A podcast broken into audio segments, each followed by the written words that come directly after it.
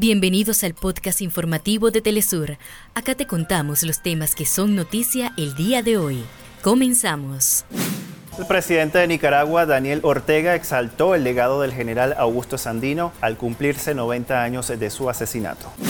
La Fiscalía de Nueva York acusa al expresidente de Honduras, Juan Orlando Hernández, de proteger narcos. Algunos testigos aseguraron que el exmandatario recibió dinero del Chapo Guzmán, el conocido narcotraficante mexicano.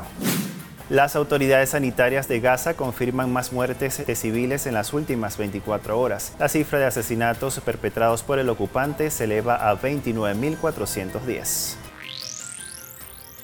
Hasta acá nuestros titulares. Para más información recuerda que puedes ingresar a www.telesurtv.net.